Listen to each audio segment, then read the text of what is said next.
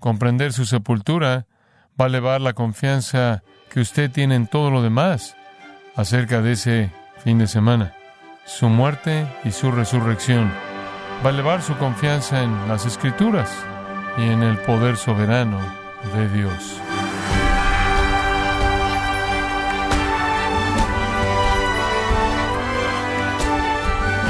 Gracias, estimado oyente, por su tiempo y sintonía en gracia a vosotros con el pastor John MacArthur. Uno de los aspectos más inquietantes de la muerte es el elemento sorpresa. La muerte suele venir repentina e inesperadamente. Aunque para Jesús su muerte no tuvo ese efecto, para muchos sin importar su cercanía con Jesús, sucedió sin previo aviso y de la manera menos esperada. Pero ¿cuál fue la perspectiva de aquellos que fueron testigos de la sepultura de Cristo? ¿Y qué podemos aprender de estos testimonios? Bueno, el día de hoy, el pastor John MacArthur, en la voz del pastor Luis Contreras, nos enseñará cómo soberanamente la muerte y sepultura de Jesús dan testimonio del poder de Dios en el sermón titulado La providencia de Dios en la sepultura de Cristo, en gracia a vosotros. Lo que a menudo se pasa por alto en las glorias de la cruz y el Viernes Santo y las glorias de la resurrección el domingo es lo que sucedió en medio. Y ese es el entierro de nuestro Señor. A primera vista podría pensar que la sepultura o el entierro de nuestro Señor fue solo una cuestión de necesidad, solo algo que sucedió al margen. Pero la realidad es que la sepultura de Jesús es tan sobrenatural como todo lo demás, en torno a su obra redentora en ese fin de semana hace dos mil años atrás. Y la sepultura de Jesús es tan significativa que los cuatro evangelios hablan de ella a detalle para pintar un cuadro del hecho de que incluso la sepultura de Cristo es magníficamente sobrenatural.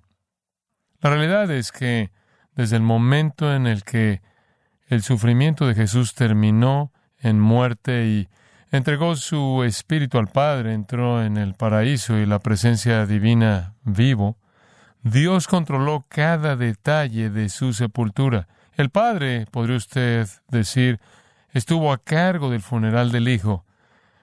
Los rasgos divinos planeados previamente, profetizados y ejecutados poderosamente de su sepultura son una evidencia más fuerte del propósito divino en la historia, de la veracidad de las escrituras, de la deidad de Cristo, de la soberanía de Dios sobre todos los eventos y todas las personas. Pero la sepultura de Jesús se pasa por alto y en ese caso se pierde algo profundo. De hecho, comprender su sepultura va a elevar la confianza que usted tiene en todo lo demás acerca de ese fin de semana. Su muerte y su resurrección va a elevar su confianza en las escrituras y en el poder soberano de Dios. Ahora, a lo largo de la historia, Dios opera básicamente de manera sobrenatural de dos maneras. Una es mediante milagros. Rara vez, pero en ocasiones, ciertamente como está registrado en las Escrituras, Dios hace un milagro y un milagro suspende la ley natural. Dios entra en la vida, la ley natural la suspende y luego sostiene esa suspensión durante el tiempo que Él desea operar de manera sobrenatural y después vuelve a colocar las cosas en su orden normal. Es una interrupción sobrenatural, no científica e inexplicable de la ley natural. Eso es lo que es un milagro. Un milagro no es cuando usted encuentra un lugar para estacionarse en el centro comercial. Un milagro es la suspensión de la ley natural y la invasión de lo sobrenatural. De modo que no hay explicación humana como caminar sobre el agua, como curar a gente ciega. Pero hay otra forma en la que Dios actuó en la historia y es a través de la providencia. Los teólogos lo llaman providencia. Y esto es mucho, mucho más común que los milagros. De hecho, en esta época, usted esperaría mucho tiempo antes de ver un milagro, probablemente no verá ninguno en absoluto. Los milagros se reservaron para momentos de revelación muy especiales, conforme Dios validó a aquellos que lo representaron al asistir, al respaldar su ministerio con milagros, dado que ahora todo se mide no por la capacidad milagrosa del predicador, sino por las escrituras, los milagros han dejado de ser parte de la vida normal. Pero lo que no ha cesado es la providencia. Y la providencia es una expresión mucho más poderosa de la soberanía de Dios que incluso un milagro. Para que Dios interrumpa la ley natural y haga algo sobrenatural requiere un acto. Pero para que Dios constantemente, día tras día, hora tras hora, minuto tras minuto, a lo largo de toda la historia humana, sin interrupción, sin suspensión, para lograr exactamente sus propios propósitos mediante los eventos y comportamientos personales de sus criaturas, de modo que todo cuando se junta no hace nada más que lograr exactamente lo que Él pretende, es demasiado asombroso como para siquiera comprenderlo. Todos los comportamientos libres de las personas, generados por un número infinito de actitudes, motivos, elecciones, acciones y reacciones inexplicables, Dios entrelaza meticulosamente para cumplir perfectamente su voluntad, para una demostración de sabiduría y poder mucho mayor que un milagro. La constante y asombrosa sabiduría y poder de Dios en la providencia opera todo el tiempo, cada milisegundo, y se ve de manera dramática en el asombroso control divino exhibido a lo largo de toda la historia humana y ciertamente se manifiesta a sí mismo en la sepultura del Señor Jesús. Ahora, para contarle la historia completa, necesito incluir los cuatro evangelios. Así que eso es lo que vamos a hacer. Vamos a ver qué nos dicen los evangelios sobre la sepultura de Jesús. Eso es significativo. Vamos a ver la sepultura desde el punto de vista de los soldados indiferentes y luego veremos la sepultura desde el punto de vista de los santos amorosos y luego veremos la sepultura de Jesús desde el punto de vista de los líderes espirituales apóstatas. Así que vamos a tener tres perspectivas sobre el entierro de nuestro Señor y veremos la providencia de Dios en acción. En primer lugar, la providencia divina en la acción de los soldados indiferentes puede ahora pasar en su Biblia a Juan 19. Juan 19. Y comenzaremos en el versículo 30 Juan 19, versículo 30. Este es, como usted sabe, la declaración final de nuestro Señor antes de que Él inclina su cabeza cuando hubo tomado el vinagre, dijo, consumado es. Y habiendo inclinado la cabeza, entregó el Espíritu, habiendo dicho también, Padre, en tus manos encomiendo mi Espíritu. Luego en el versículo 31 retomamos el tema. Entonces los judíos, por cuanto era la preparación de la Pascua, a fin de que los cuerpos no quedasen en la cruz en el día de reposo, pues aquel día de reposo era de gran solemnidad, rogaron a Pilato que se les quebrasen las piernas y fuesen quitados de allí. Vinieron pues los soldados y quebraron las piernas al primero, el primer ladrón, y asimismo al otro que había sido crucificado con él. Mas cuando llegaron a Jesús, como le vieron ya muerto, no le quebraron las piernas. Pero uno de los soldados le abrió el costado con una lanza y al instante salió sangre y agua. Y el que lo vio da testimonio y su testimonio es verdadero, y él sabe que dice verdad para que vosotros también creáis. Porque estas cosas sucedieron para que se cumpliese la escritura no será quebrado hueso suyo. Y también otra escritura dice, mirarán al que traspasaron. Normalmente la muerte es una sorpresa, por lo menos el momento mismo de la muerte. Normalmente la persona que está muriendo no tiene el control de ese momento. Pero Jesús estaba en control del momento de su muerte. Él dijo, consumado es, Padre, en tus manos encomiendo mi espíritu. Y él entregó su vida. En el décimo capítulo de Juan, allá atrás dijo, nadie me quita la vida, yo de mí mismo la pongo. Y por cierto, Apocalipsis 1.18 dice, de él que tiene las llaves de la muerte. Él podía abrir la muerte incluso para él mismo en cualquier momento que quisiera. Él entregó su propia vida antes de lo normal. No era necesariamente el promedio, pero normalmente la gente colgaba de una cruz entre dos o tres días. Estuvo en la cruz durante seis horas. Desde las nueve de la mañana hasta las tres de la tarde aproximadamente, y los ladrones crucificados a cada lado de él, como acabamos de leer, todavía estaban vivos cuando él ya había muerto, lo cual es bastante sorprendente porque él no tenía pecado y ellos eran miserables y pecaminosos y el pecado solo en su presencia reclama lo que se le debe, pero al nivel en el que participaron, probablemente tuvo un costo mayor en su físico, mientras que el pecado no tuvo ningún costo en el físico de Jesús y hubiéramos esperado que él viviera mucho más tiempo que uno que había sido cargado con la caída del pecado de Adán y luego con sus propias transgresiones, pero Jesús murió incluso antes de que murieran los ladrones.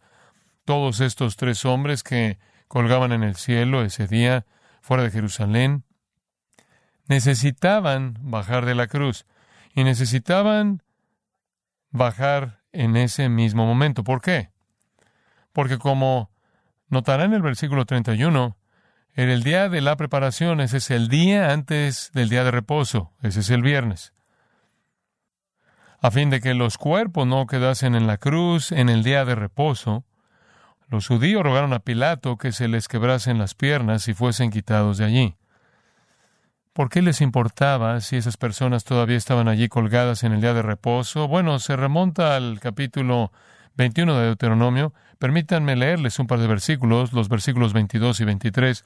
Si alguno hubiere cometido algún crimen digno de muerte y lo hiciereis morir y lo colgareis en un madero, no dejaréis que su cuerpo pase la noche sobre el madero, sin falta lo enterrarás el mismo día, porque maldito por Dios es el colgado, y no contaminarás tu tierra que Jehová tu Dios te da por heredad. Entonces Dios les había dado la realidad de que si habían ejecutado a alguien por una causa justa, no dejaban a esa persona colgada allí hasta el día siguiente. Ahora bien, esto es aún más significativo cuando al día siguiente es el día de reposo. Ellos no querían que tres cuerpos estuvieran colgando de cruces en el día de reposo.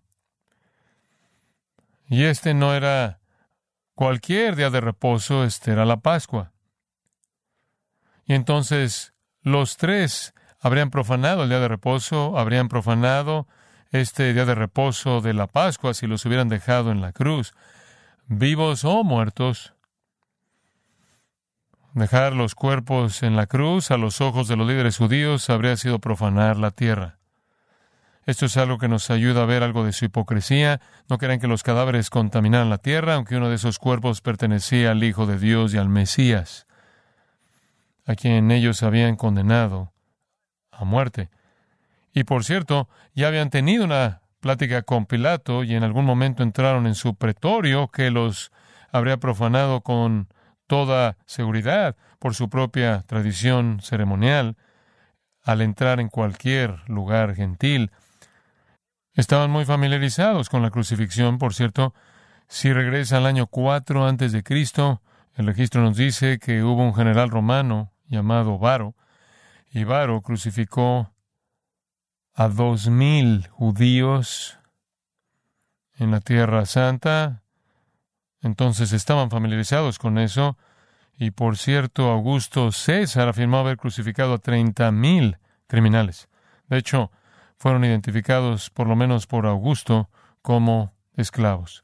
Entonces, ellos sabían lo que era la crucifixión y ellos sabían que la gente podía quedarse en una cruz durante días. Familiarizados con la crucifixión, sabían que la forma de acelerarla era bastante simple. Versículo 31, le pidieron a Pilato que les diera permiso para quebrarles las piernas. Lo que hacían era tomar un mazo y aplastar el fémur en cada pierna. Esto se llama crucifragium en latín, involucraba romper el fémur de las piernas de las víctimas con un mazo de hierro. Y este gesto hacía que la muerte fuera casi inmediata, porque el cuerpo se hundiría y ya no podría empujarse con las uñas mediante los pies y por lo tanto respirar y se asfixiarían con bastante rapidez. Además del shock y la pérdida de sangre, la asfixia les quitaba la vida con mucha rapidez. Se dará cuenta de que el nombre del hombre es Pilato, quien era el gobernador en ese momento, el procurador bajo Tiberio, durante un periodo desde aproximadamente el 26 al 36 después de Cristo, es decir, hasta el momento de la muerte de nuestro Señor. Entonces preguntaron si podían romper esos fémures para que esos hombres murieran antes de que terminara el día anterior al día de reposo. Y nuevamente, este fue el día de la preparación. Hoy es viernes y es importante que estos cuerpos bajen de la cruz a los judíos antes de que comience el día de reposo, el viernes, y eso es importante. Y fuesen, al final del versículo 31, quitados, removidos. Vinieron pues los soldados, habiendo recibido el permiso, y quebraron las piernas al primero y asimismo al otro que había sido crucificado con él. Mas cuando llegaron a Jesús, como le vieron ya muerto, no le quebraron las piernas. Pero uno de los soldados le abrió el costado con una lanza, y al instante salió sangre y agua. Ahora es importante reconocer que estos soldados romanos eran verdugos de oficio.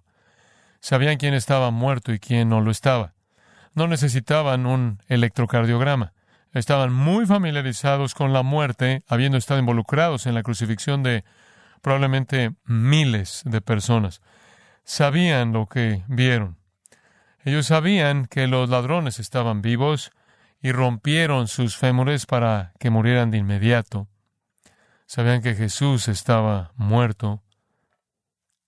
Y para demostrar eso, le traspasaron o le perforaron el costado con una lanza y salió sangre y agua. Esta es una mezcla de sangre y líquido linfático que podría ser el resultado de un episodio cardíaco. El Salmo 69 tiene referencias claras a la cruz y una de ellas en el versículo 20 es que el escarnio ha quebrantado mi corazón. ¿Podría haber sido que la causa de la muerte del Señor fue que su corazón simplemente explotó? Así que lo encontraron muerto y no le rompieron las piernas. El versículo 35 después nos dice que Juan estaba allí, el escritor, y él lo vio. Y el que lo vio da testimonio, refiriéndose a sí mismo, Juan, y su testimonio es verdadero, y él sabe que dice verdad para que vosotros también creáis. Juan está diciendo, quiero que sepan que estuve allí, fui testigo ocular, y Jesús estaba muerto. Jesús estaba muerto. Eso fue importante. Importante debido a dos profecías del Antiguo Testamento, el versículo 36. La primera es de Éxodo 12, 46, Números 9, 12, incluso el Salmo 34. Ni hueso de él será quebrantado.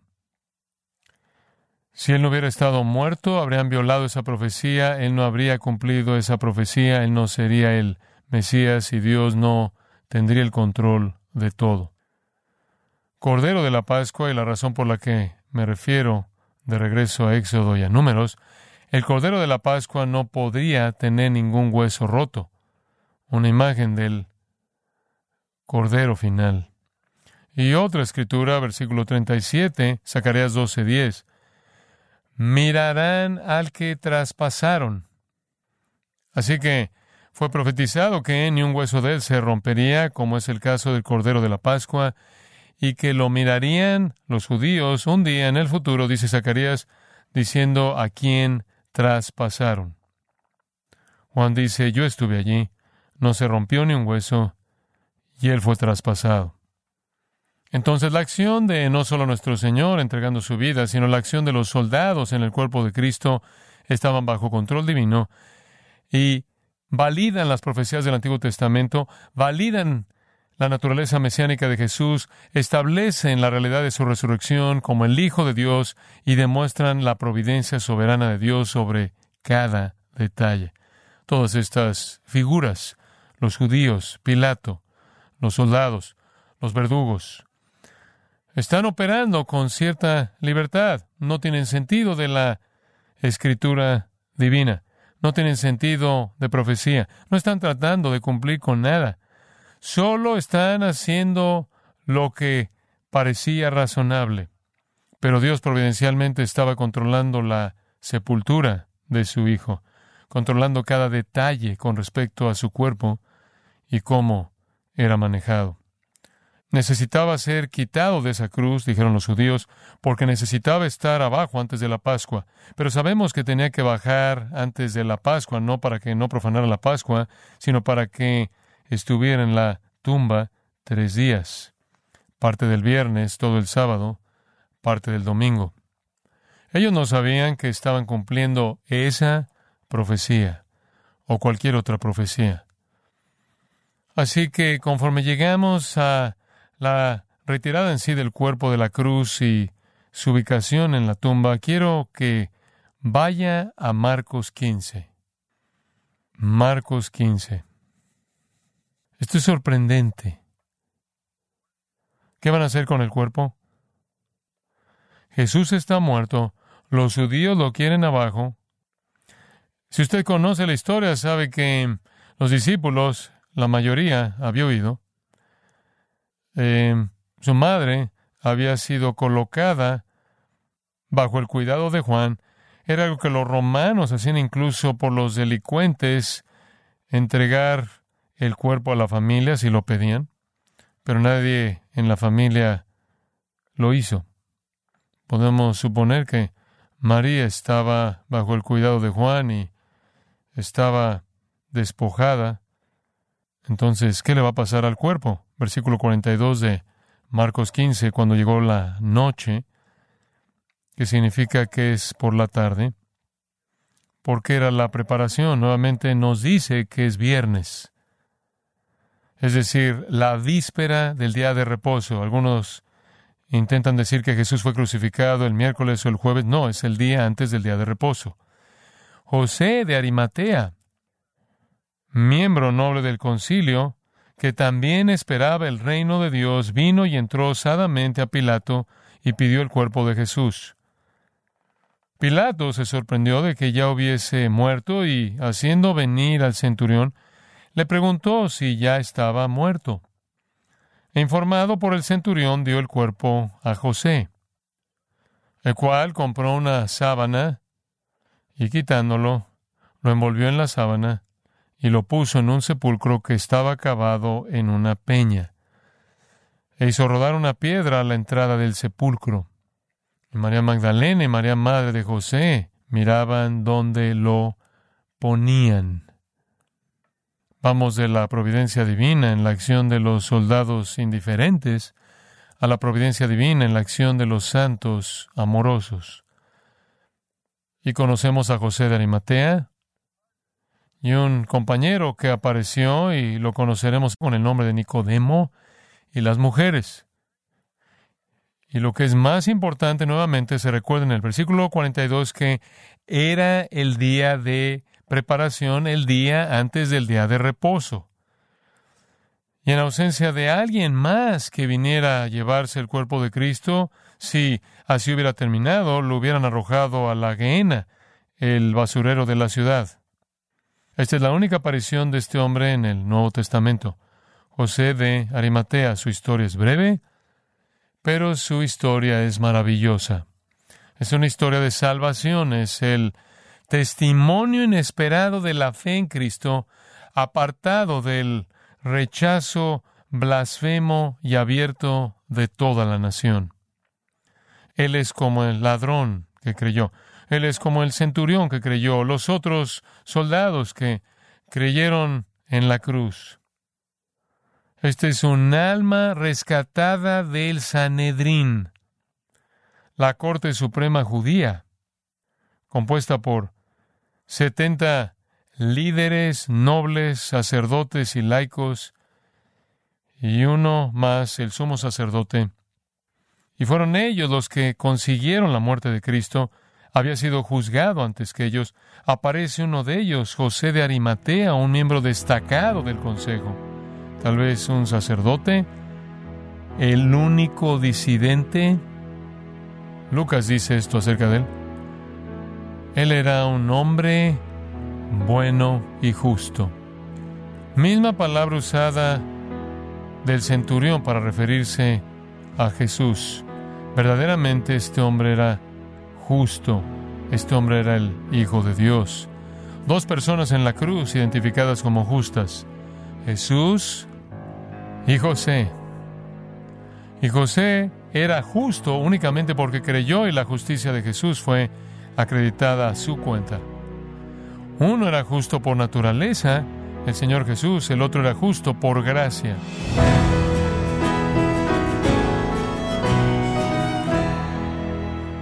Pastor John MacArthur nos enseñó que la muerte de Jesús no fue un accidente, sino que ocurrió en el momento preciso, el cual fue predeterminado en el plan divino. Nos encontramos en el sermón titulado La providencia de Dios en la sepultura de Cristo, aquí en gracia a vosotros. Y estimado oyente, quiero recomendarle el libro Avergonzados del Evangelio, en donde John MacArthur hace un llamado a la iglesia para que recupere su voz profética al cumplir con su papel renovador dentro de la sociedad y predique el Evangelio de Jesús sin avergonzarse.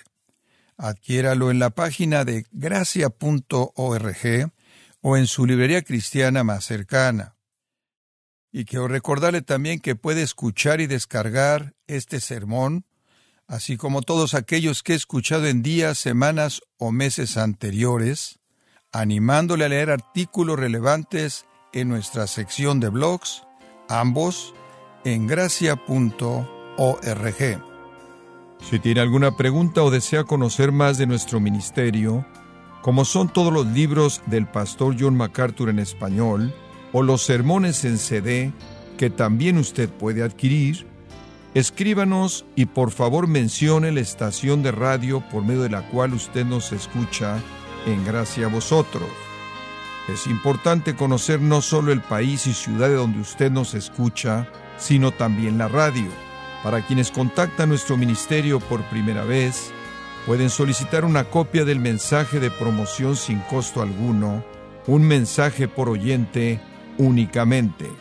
Si usted vive en los Estados Unidos o Puerto Rico, escríbanos a Gracia Vosotros, P.O. Box 4000, Panorama City, California 91412. O puede escribirnos a través del siguiente correo electrónico radio arroba gracia.org. Queremos agradecerle su tiempo y sintonía en nombre de John MacArthur y del personal de este organismo e invitarle para que nos acompañe en la próxima edición y así juntos continuar desatando la verdad de Dios un versículo a la vez, en gracia a vosotros.